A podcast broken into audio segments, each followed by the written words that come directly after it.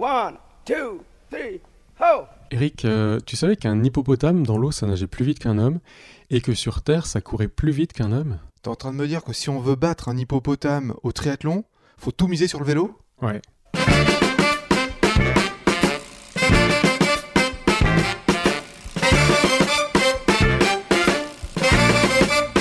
Salut tout le monde, c'est Pause Vélo et c'est le dernier épisode de la saison. Saison Oh. 2, ça y est, 67e épisode et c'est la fin. On va se retrouver- 68ème. 68e, ouais. 68ème. Ah, tu, tu tiens mieux les comptes que moi. Eh ouais. Ah, je suis pas réglo. On se retrouvera euh, mi-septembre parce qu'on a décidé de prendre vraiment des vacances. On Oui. a trop profité de coronavirus. On est trop défaillants. Ça, ça fait du bien de plus rien faire. ouais. Ça va Arnaud? Très bien, et toi? Ouais, ça va. Heureux, épanoui comme d'habitude. Et on a une invitée, Christine. Tout roule? Oui, ça roule, merci. J'aime bien dire tout roule parce que ça rappelle le vélo. Parce que ceux qui- alors ça gaz, euh, c'est moins drôle. On a moins de gaz nous. Et puis les voitures ça roule moins. Ouais. C'est souvent dans les bouchons. Alors l'émission sera consacrée aux 40 ans de Pro Vélo Genève. C'est d'ailleurs euh, le, dossier qui est consacré euh, dans le Pro Vélo Info. Et Christine, toi, tu es donc la salariée ou une des salariées de Pro Vélo Genève, c'est bien ça? C'est ça, je suis la coordinatrice de ProVélo à Genève. J'ai un 55% donc sur la coordination et un 12,5% sur un chargé de projet, donc un petit, euh, un petit projet à côté qui s'appelle les Samedis du vélo. Donc on est cinq salariés sur l'ensemble, cheville ouvrière de, de notre association, Euh, un comptable, une comptable plutôt, une personne qui s'occupe de tout ce qui est cours, vélo, responsable de la sécurité, on va dire. Et puis, on a une personne qui est chargée de projet, qui va faire le suivi de tous les dossiers un peu techniques. Idem pour une fille qui s'appelle Violetta, qui était l'ancienne coordinatrice de ProVélo et qui a repris aussi un chargé de projet sur la, la commission technique. Donc, elle suit tous les projets qui sont en cours à Genève. Donc, c'est un gros, euh, un gros morceau. On sent que c'est- c'est pas l'association qui rigole, quoi. 5 salariés. Non, alors 5 salariés, et puis pas mal de bénévoles qui gravitent autour. Donc on a aussi euh, des membres du comité, ils sont 14 actuellement, euh, et on a énormément de bénévoles qui viennent se greffer pour euh, appuyer la commission technique dans certains secteurs de, de Genève, vu que c'est assez grand. Et combien d'adhérents? Si tout le monde paye à sa cotisation, donc dans le monde idéal, on serait 2400, je pense. 2400 Ouais. Ah oui, sur un bassin de population qui compte 400 000, euh, je pense, euh, centre-ville. Bon, c'est une association quand même conséquente. Et quelle relation vous avez avec euh, les, les élus de la ville? Est-ce que vous diriez qu'il y a des euh, ententes cordiales? Vous arrivez à obtenir des choses? Alors oui, on peut avancer avec eux, notamment depuis la dernière législature. On a, on a une meilleure relation avec, en tout cas, l'État, avec Monsieur Dalbosco, qui est donc conseiller d'État en charge des transports. Et lui, il a euh, vraiment une autre vision. Il est bienveillant vis-à-vis de la, mobilité douce. C'est vrai que les choses vont pas aussi vite qu'on le souhaiterait, mais il y a clairement euh, des changements qui sont. Il y a des signaux qui nous montrent qu'on va dans la bonne direction. Oui, parce qu'on peut quand même signaler qu'à Genève, il y a un des tout premiers parkings consacrés aux grands véhicules, c'est-à-dire euh, pour les, les 4x4, les SUV, les gros engins. Ouais. C'est un parking souterrain qui est dédié spécialement à ces véhicules-là. Et ça, je trouve que c'est un symbole catastrophique. Ouais, c'est assez catastrophique, je suis assez d'accord, mais de ma personnalité, j'essaye toujours de regarder un peu les choses de manière positive. Euh, c'est vrai qu'on peut toujours se plaindre, on a aussi le salon de l'auto, enfin des choses comme ça. Là, ils ont décidé dernièrement de, de me consacrer énormément de sous pour pouvoir sauver ce- ce- cette exposition. C'est vraiment euh, c'est assez dramatique. Avant qu'on découvre l'historique que va nous faire euh, Arnaud sur les 40 ans de militance de Pro Vélo Genève, on va écouter une petite lecture de Quentin sur le cas Genevois. Qu'est-ce qu'un Genevois? Le Genevois. Un Suisse différent et fier de l'être. Qui gueule. Un animal. On lui fait un reproche, il se justifie toujours par oui mais. Comme cycliste, on peut y rajouter la réputation d'être daltonien ou une luciole, incapable d'indiquer sa direction. Il préfère circuler sur les trottoirs au lieu de la route. On l'a même traité de cycloterroriste. Il a une certaine réputation et prouve un certain plaisir à la confirmer. Indépendant d'esprit et de nature, mais tout autant mouton que les autres. Le Genevois se moque et se rit des Bernois et des Vaudois, trop soumis à l'autorité d'après lui. Mais si l'on regarde les rues genevoises, on sera ébahi de découvrir un Genevois infantilisé, ayant besoin de marquages, de panneaux lui indiquant absolument tout, l'inutile compris. Totalement soumis aux indications routières, il demeure incapable d'acquérir sa propre liberté. Et ceci même dans les zones de rencontre outrantes, Là où les autres cantons offrent des routes ralenties, vierges de toutes indications, nous sommes obligés, Belgenfrey, d'y mettre passages piétons et ralentisseurs en nombre, bref, d'encombrer la voirie pour faire ralentir les engins roulants de toutes sortes. Nous sommes incapables de respecter le plus lent.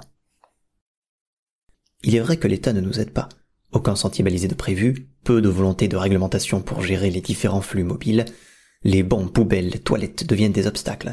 Le marquage au sol, quand il existe, est parfois contredit par la signalisation. La volonté de l'État semble de ralentir le flux par le chaos. Si vous voulez faire vivre le grand frisson à un cycliste genevois, emmenez-le simplement à Nyon par la route cantonale qui traverse les localités. Dès que vous atteindrez le premier village, vous le sentirez perdu, désarçonné, regardant autour de lui. Il n'a plus de repères visuels, plus de lignes à suivre. Mais rapidement, il s'adapte et apprécie cette liberté nouvelle. Quelle liberté pour les yeux et le cerveau, laissant libre cours à une conduite plus consciente. Finalement, c'est quoi un Genevois? Un Suisse, persuadé que les lois routières sont cantonales et qui s'est habitué au chaos roulant et à la quasi-immobilité. Mais s'il vit une expérience positive de mobilité douce, par pragmatisme il changera d'attitude. C'est cette métamorphose que Pro Vélo Genève déclenche lors de ses activités, cours de conduite cycliste, balade guidée à vélo, soirée thématique. Enfin, elle l'espère. De Julien Hutin, chargé de projet et responsable des cours de conduite cycliste à Pro Vélo Genève. Bon bah au final, un Genevois, c'est un Suisse un peu français hein, finalement, si on, si on regarde de près. hein. C'est nos Parisiens. Ouais, si. Alors un peu d'histoire sur euh, les 40 ans de militance vélo du côté de Genève. On va déjà poser euh, l'ambiance de la Genève en 1980 ou 1980, comme vous dites là-bas, à la française. Et on va en profiter pour rappeler une donnée méconnue, c'est le taux de motorisation, le nombre de voitures par habitant de Genève, était le plus élevé de Suisse et probablement même d'Europe. Oh la honte. On se souvient d'ailleurs des bouchons quotidiens du quai des Bergues, de la place Chateaubriand, de la rue Les Chaux, sans oublier la frénésie du salon de l'auto et des cafés ou cabarets ouverts la nuit entière et débordant de confédérés en virées alcoolisées. C'est Voitureland quoi à l'époque. Eh bien, c'est dans cette année 1980 que naît la Petite Aspic, l'association pour des pistes cyclables. La fée pétition s'est penchée sur son berceau puisque sa naissance fait suite à plusieurs dépôts de paraphes demandant de l'espace pour les vélos. D'innombrables récoltes de signatures suivront pour faire place à la Petite Reine à Genève, comme on va le voir tout au long de cette chronique.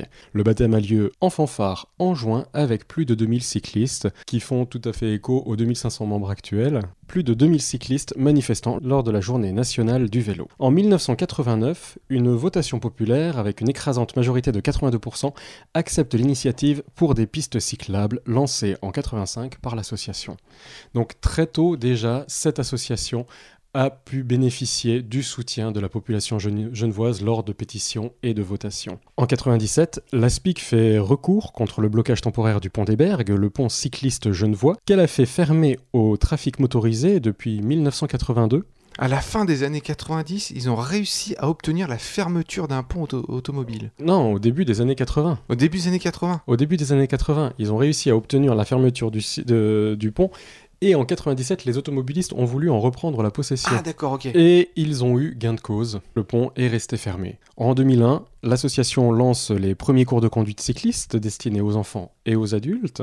Et en 2005, la ville de- en ville de Genève, il y a le lancement des Samedis du vélo, qui existent toujours aujourd'hui, 15 ans plus tard, où l'on peut apprendre à conduire ou réparer son vélo, et où l'on peut pédaler le temps d'un vélo tour thématique. C'est aussi l'année de la première action lumière. En 2014, avec le projet Défi Vélo, ou Comment mettre des jeunes en selle, initié par le label vert pour les 10 ans de Pro Vélo Lausanne, l'association gagne l'un des prix cantonaux du développement durable. Et en 2018, pour mieux défendre les intérêts cyclistes, Pro Vélo Genève compte les vélos à certains points névralgiques et par ailleurs passe la barre des 2000 membres. Dans cet article ne figure pas la fameuse pétition de 2020 pour laquelle ProVélo Genève a obtenu 10 000 signatures en faveur de pistes temporaires en moins de 24 heures. Ah oui, c'était les coronapistes là. Exactement, l'histoire continue à s'écrire et je trouve que l'association est vraiment très active. C'est juste quelques dates que j'ai sélectionnées parmi d'autres dates qui ont elles-mêmes été sélectionnées. J'ai l'impression que Genève a de l'avance sur, euh, sur le canton de Vaud en ce qui concerne la cyclabilité. Alors on est en canton-ville, donc on est tout est très dense chez nous, ce qui fait Oui. que les enjeux ils sont quand même différents. Euh, L'espace, il faut que chacun puisse le trouver pour soi, pour vivre, pour euh, s'épanouir, Et c'est vrai que euh, la voiture prend énormément de place. Tout à euh, fait. Et le canton est la relativement petit. et le canton est relativement petit, tout est relativement dense et, euh, et au niveau de l'espace de, stationnement, par exemple, il y a un enjeu incroyable. Donc il, faut que les gens se battent pour ça, pour récupérer euh, cet espace. Mais globalement, pour avoir pédalé un peu à Genève, c'est quand même pas Amsterdam. C'est quand même une bonne ville pleine de voitures. C'est moins bien qu'à Paris, quoi. Si on, c'est vrai que quand, on lit la militance, tu te dis bon, ils, se battent bien les gars parce que c'est vraiment euh, bagnole land, quoi. D'ailleurs, euh, pour ceux qui connaissent pas Genève, bah, c'est pas rare à un feu de voir une Porsche, une Lamborghini, une Ferrari d'arrêter. Quand c'est une ville qui a les moyens, du coup, euh, la voiture a sa place, quoi. quand La même. voiture a sa place, euh, tout le monde en a et tout le monde se déplace comme ça de manière habituelle. C'est vraiment euh, dans, dans Enfin, les schémas de, de mobilité habituels. Donc euh, c'est très dommage, c'est- très vite dit, difficile. parce que moi, quand j'arrive en voiture à Genève, je me déplace pas beaucoup. Quoi. Ah oui. Non, c'est ça, c'est ça, on est tous dans les bouchons. ouais. Non, il n'y a pas de doute, c'est- pas une mobilité qui, qui convient à Genève et pourtant, euh, il y en a beaucoup qui font ce choix. Bizarrement, on ne Oui. comprend pas très bien pourquoi ils, ils se retrouvent dans les bouchons, ça, ça- c'est un peu pathétique. Euh, c'est euh, aussi parce qu'effectivement, il y a pas mal de- de- d'argent. Il y a- les gens, ils n'hésitent pas à acheter une voiture et montrer leur statut social euh, par ce biais-là. C'est aussi le- la problématique des personnes qui viennent de, de l'extérieur pour venir travailler sur, sur Genève. Donc, ils habitent peut-être au-delà du canton. Donc, il y a aussi de- différentes problématiques à- qui- qu'il faut aussi soulever. quoi. Et la chance, c'est que c'est une ville relativement plate aussi. Il y a 4-5 ans, quand j'arrivais à Genève, il y avait des scooters partout. L'été passé, j'y suis retourné, il y avait des vélos partout. Ah, Peut-être des vélos électriques euh, Chouette. Alors, pas forcément, pas que. Il y a toutes sortes de vélos. Mais euh, de voir qu'en fait, euh, voilà, il y a, il y a moins de scooters et les gens, ils se rabattent plus facilement sur le vélo. Ça, J'étais très content de voir cette, euh, cette amélioration. Alors, vu de l'intérieur, on n'a pas vraiment de sentiments. on les voit encore beaucoup. Ils sont très présents, et notamment sur les aménagements cyclables, sur les, dans les sas. Euh, non, c'est assez difficile. Et puis, tu as raison, c'est c'est vraiment, vraiment pas évident de, de circuler à vélo à Genève. Il faut, faut, faut avoir une certaine volonté, il faut avoir une détermination, il faut avoir de la confiance en soi. Euh, c'est de- tous des éléments qu'on essaye de mettre en place avec les cours de cyclistes euh, pour que, pour que les gens se sentent plus à l'aise, qu'ils trouvent le parcours qui soit idéal aussi. Il y a des choix de parcours à faire pour être plus, plus, plus tranquille, disons. Donc, euh, donc voilà, il y a des moyens pour essayer d'éviter les axes qui sont vraiment très chargés. Euh, mais si on se lance euh, dans, dans la circulation dense, c'est vrai que c'est très difficile et c'est très tendu aussi en termes de stress, en termes Oui. d'agressivité. Donc, euh, c'est pas du tout évident de faire du vélo à Genève. Et on a beau avoir cette historique, on a encore beaucoup, beaucoup, beaucoup de travail euh, pour faire avancer les choses. Pour résumer, tu dirais, euh, sur ces 40 années, c'est c'est quoi les grosses victoires les... S'il n'y avait pas eu Pro Vélo, pour les cyclistes, il n'y aurait pas eu tel ou tel aménagement ou tel équipement. C'est quoi les grosses victoires au cours de ces 40 années? Je pense que les aménagements, en fait, ils ont quand même été progressivement euh, développés à Genève. Le problème, c'est que ça a été fait de manière un petit peu euh, euh, dispatchée à travers le canton. C'est c'est pas quelque chose qui est forcément très continu. Mais il y a quand même des aménagements qui sont, euh, qui sont vraiment euh, marquants, puis qui ont vraiment... Le dernier en, en date euh, que j'ai en tête, c'est Gustave Ador, là où on a vraiment grappillé sur l'espace euh, de la voiture. Euh, c'est tout le long du quai entre Genève-Plage et, enfin quasiment Baby-Plage et, et le centre-ville Rive, où on a un axe qui est complètement sécurisé, séparé des flux piétons, séparé des voitures, une bidirectionnelle en fait, qui est, dont la suite est prévue de l'autre côté sur la rive droite. Mais, mais c'est vrai que euh, j'ai plus l'impression qu'on a gagné ci et là de temps en temps des petites choses. Euh, Il y a pas. hum, il faudrait voir avec les, les fondateurs de l'association s'il y a des choses plus marquantes qui ont été euh, vraiment euh, qu'il faudrait citer. Mais euh, c'est plutôt des petites victoires, je dirais. Eh ben, j'ai un nouveau vélo, Arnaud. C'est vrai. Ouais, t'es au courant en fait, t'es au courant. Alors pourquoi on en parle comme ça? C'est parce que c'est une très bonne idée ce qu'on a eu, et j'en suis assez fier. Comment ça s'est passé? Comment récupérer un nouveau vélo gratos en faisant plaisir à tout le monde? Eh ben, explique-nous. Alors, dans ton immeuble, Arnaud, il y avait euh, des Des plus vieux résidents ça. Et puis dans le garage à vélo, euh, bah, il y avait plein de vélos épaves qui avaient certainement été abandonnés euh, par des précédents locataires. Exactement, et qui n'ont jamais bougé en 10 ans euh, où j'habite dans cet appartement. Donc ils n'ont jamais bougé. Et puis bah, j'ai décidé, j'ai pris l'initiative d'écrire à la gérance pour leur demander de, de vider les locaux. Et enfin, en tout cas, j'ai pris l'initiative de contacter la gérance pour leur demander de faire identifier les vélos actuels par les locataires actuels en fait. Donc pour déterminer quel vélo appartenait à quelqu'un de l'immeuble et quel vélo n'appartenait pas. Donc ça ça a été fait et puis en voyant il restait après 4-5 vélos qui, qui, qui étaient suspendus au mur et à partir de là bah, on a pu se servir euh, sur ce qui avait été abandonné. Et du coup, j'ai récupéré un nouveau vélo, mais alors j'ai l'impression que, comme si j'avais un vélo électrique. Je, m'étais pas aperçu que mon vieux vélo, il était tout pourri. Mais en fait, ce que ce qu'on a fait, on aurait pu le faire aussi avec une association, c'est-à-dire que euh, pour avoir l'air un peu plus crédible, plutôt que de dire, euh, voilà, euh, virez les vieux vélos, comme ça je peux en avoir un gratuitement. Vous pouvez arriver avec une association et dire, on peut vous aider à débarrasser les vieux vélos. Et finalement, ça évite de faire des épaves, de remplir les déchetteries, ça vide les caves. Et puis, bah moi, j'ai un vélo qui m'a rien coûté, qui est en, état. J'ai passé une heure dessus à regonfler les la chaîne et puis euh, à régler les freins et que du bonheur en bas. Mais ça, l'association, ce sera l'étape 2, tu vois. D'abord, on, on récupère ce qu'on peut récupérer pour nous si on en a le besoin, et après, on fait venir une association qui récupère le reste, qui les retape, euh, comme Velafrica ou d'autres associations. D'ailleurs, si vous voulez en apprendre plus sur euh, comment faire pour débarrasser sa cave d'immeuble des vélos encombrants, vous pouvez aller sur le site de velook.fr, le site des vélos d'occasion, parce qu'il y a tout un article sur ça qui explique comment on peut faire. Et puis en parlant de Velook, il n'y a pas longtemps, on avait lancé un concours, un concours de nouvelles, de nouvelles fantastiques sur le vélo, et nous avons un vainqueur.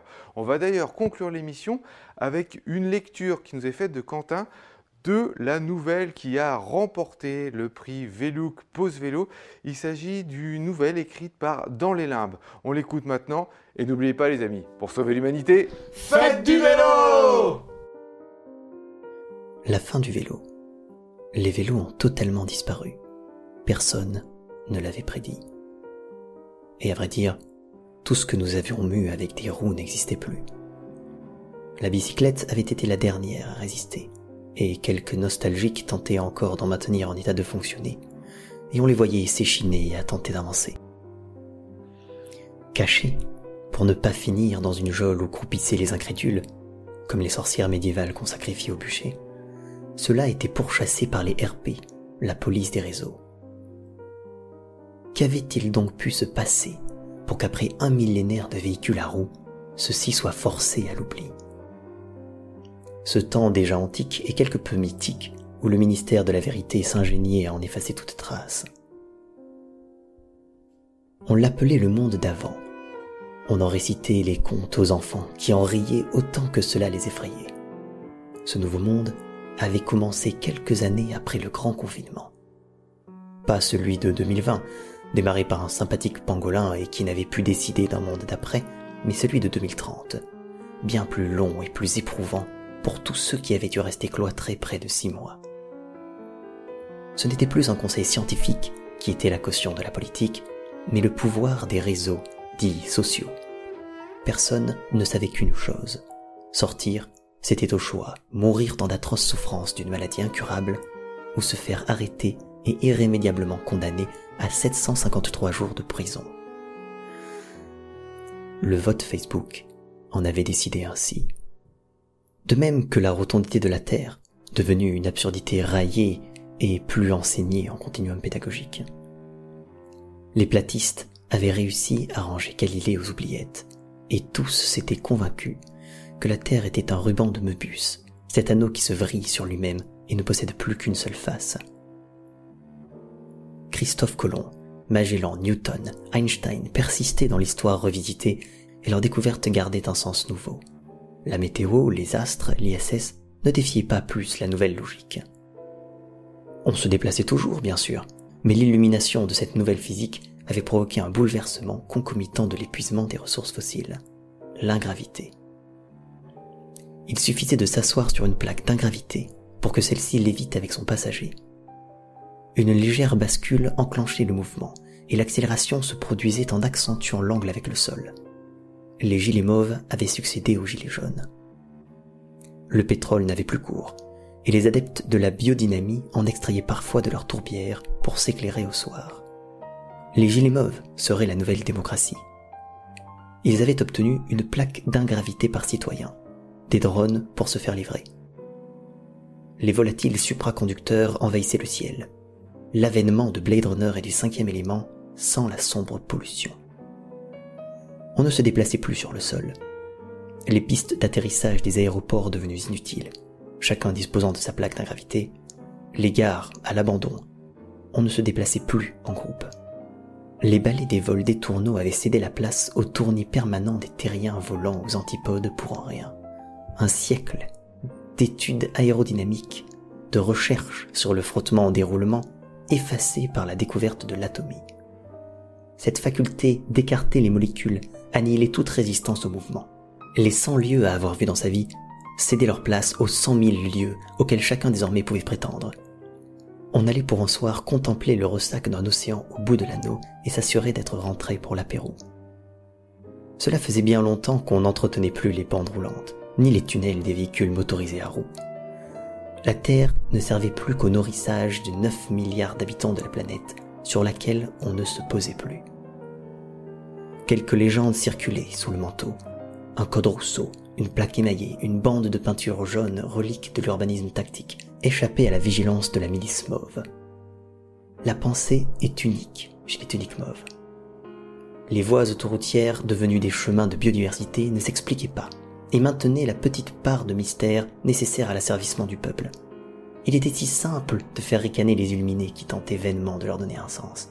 Comme le symbole de Nazca, jamais expliqué, les tenants d'un avant étaient faciles à trouver, isolés, et maintenir ainsi l'ordre social et moral. Dans sa poche ventrale, John Henry dissimule un objet interdit. Comme ses acolytes, il n'utilise les réseaux sociaux que pour brouiller les pistes et camoufler ses activités illicites. John Henry a appris le morse qu'aucun système n'a jamais su décoder. Il prend garde de ne pas laisser entrevoir la petite forme qui déforme son chandail. Sa plaque d'ingravité s'approche lentement du lieu de rendez-vous. À l'entrée du bouclard, le lieu de rendez-vous secret du complot, la plaque tourne presque à l'arrêt. John Henry attrape au vol la bulle de mercurium que lui lance en cavalerie et l'étale sur sa plaque dans le même temps qu'il s'en échappe. Le mouvement du liquide, retenu par sa tension superficielle, provoque le déplacement de la plaque d'ingravité. Suffisamment longtemps pour que les modérateurs ne s'en aperçoivent pas. Ses jambes chancellent à porter son poids, et il lui faut quelques minutes pour trouver son équilibre. Il entre dans le bouclard où l'attendent déjà Popo Gravel et Shimanosram. En cavalerie le suit, en s'assurant que personne n'ait pu les voir.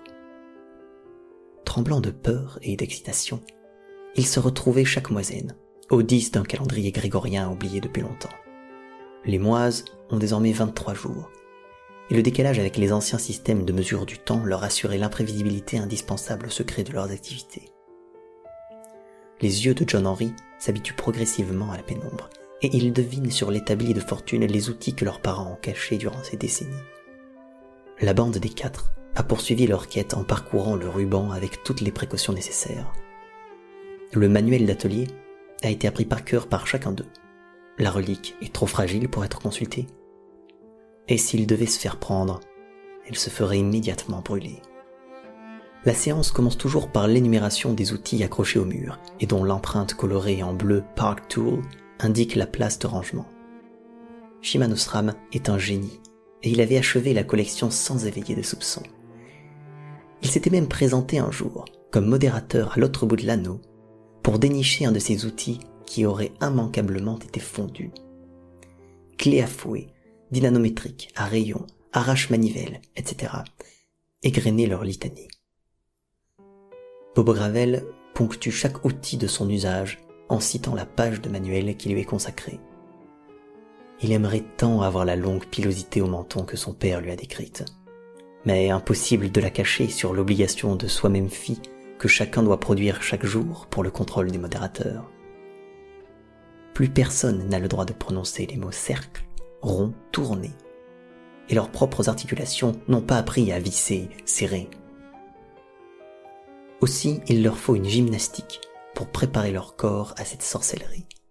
la pince du pied d'atelier enserre le tube horizontal en basculant légèrement le cadre vers l'avant. L'assemblage est exclusivement métallique, pour l'instant. La production de caoutchouc est complètement artisanale.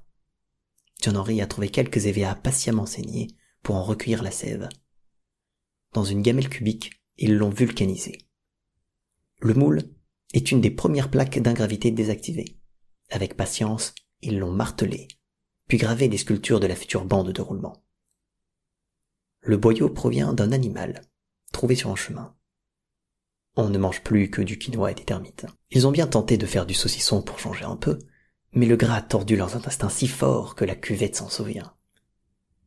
Ils ont eu très peur que l'analyse de leur sel les dénonce. Du cuir du même animal, ils tannent le cuir, qui leur servira de sel. C'est curieux de placer un objet entre ces cuisses qui ont perdu tout usage. Pour trouver l'équilibre, être prêt pour le premier essai, ils se sont entraînés sur le dos à faire tourner les jambes dans le vide. Carrés au début, ils se sont mis à tourner rond en transpirant. Il ne reste plus qu'à le faire à l'endroit. Shimanosram a monté la pédale sur la manivelle et son pédalier. Il la tourne fièrement au-dessus de sa tête. Il est le premier à avoir compris le fonctionnement d'un pas de vis, la magie d'un déplacement transversal quand on fait tourner un axe. C'est pourtant en cavalerie qui a découvert qu'il fallait tourner dans un sens pour une pédale et dans l'autre pour la deuxième. Deux nuits de réflexion pour en saisir l'intérêt. La potence et les roues sont montées sur le cadre. La roue avant tourne plusieurs minutes quand on la lance, et sa précession gyroscopique remet le guidon dans l'axe quand on appuie sur le cintre. Il ne se lasse pas de cette sensation, et regarde hypnotisé durant des heures les rayons refléter la faible lumière du bouclard. Pour le cadre, il aura suffi de 257 likes pour le faire laquer sans provoquer des questions indiscrètes de la part du peintre. Aucune interrogation. Il ne voulait pas savoir tant que sa répue richesse augmentait. John Henry soulève son maillot, et on devine en dessous le lycra flamboyant qu'il a enfilé en prévision des premiers essais. Le roulement de pédalier est là, au creux de sa paume. Tous le regardent, il passe de main en main. Les doigts le caressent, et Shimanostram le fait tourner dans le silence du bouclard en le portant à son oreille. Il ferme les yeux. Un sourire élargit sa bouche. Ils récitent ensemble le manuel, en montant le pédalier. Les outils arrivent comme un balai servi par Bobo Gravel comme un infirmier zélé de bloc opératoire. C'est en cavalerie qui a le privilège d'insérer le pédalier et de le serrer. Elle a le couple dans le biceps, après des années de tentatives. John Henry amène la chaîne posée autour de son cou et le maillon rapide dans la main. À huit mains, elle est rapidement posée sur les dentures, à travers la chape du dérailleur. Il s'écarte un instant, pour contempler leur ouvrage. Shiman Osram empoigne la pédale et commence à la faire tourner. La chaîne entraîne la roue arrière, qui se met à siffler. Leurs gorges sont nouées de peur et d'excitation. C'est donc cela, un développement. Sans un mot, ils se regardent dans les yeux. Un hochement de tête, et les voilà s'affairant à tout démonter.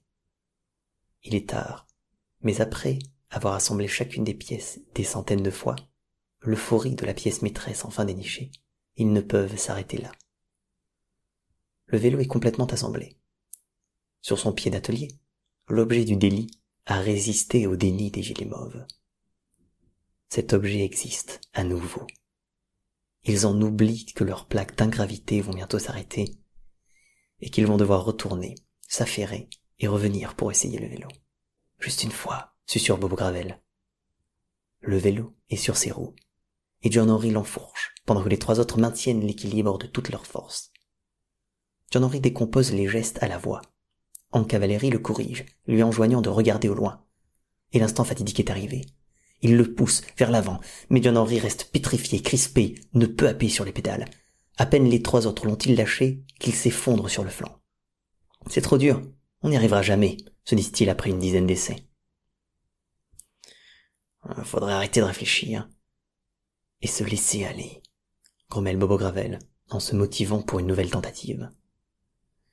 Il réussit à faire trois tours de pédalier, quand le pneu rencontre un caillou, qu'il fait culbuter par-dessus. Ils n'ont pas remarqué que le ciel s'était éclairci, et que le sol ne se tachetait plus des ombres des ingravités qui filaient dans le ciel. Chacun sait pourtant que cela annonce l'arrivée des modérateurs, et de leur jugement immédiat de bannissement temporaire au mieux, suppression de compte et de sa mémoire au pire. Les modérateurs plongèrent sur eux quand Valérie Anka réussit enfin à tourner. Elle a encore quelques clés à laine dans sa poche et sent la résistance du sol, de l'air sur ses joues. Bobo Gravel lui hurle de se sauver. Il est trop tard. Gelé sur place, les modérateurs s'emparent de l'outillage avec des coups. Le vélo est placé entre deux plaques d'ingravité et fond pour rejoindre l'antimatière. Au conseil de management de la communauté, on se réjouit. La poursuite des derniers mécréants s'est achevée ce jour. Le dernier groupe de cyclistes, du nom qu'ils s'étaient eux-mêmes donné, était éradiqué. Plus rien ne s'opposait au règne du transport immobile. C'était le dernier vélo, et il avait disparu.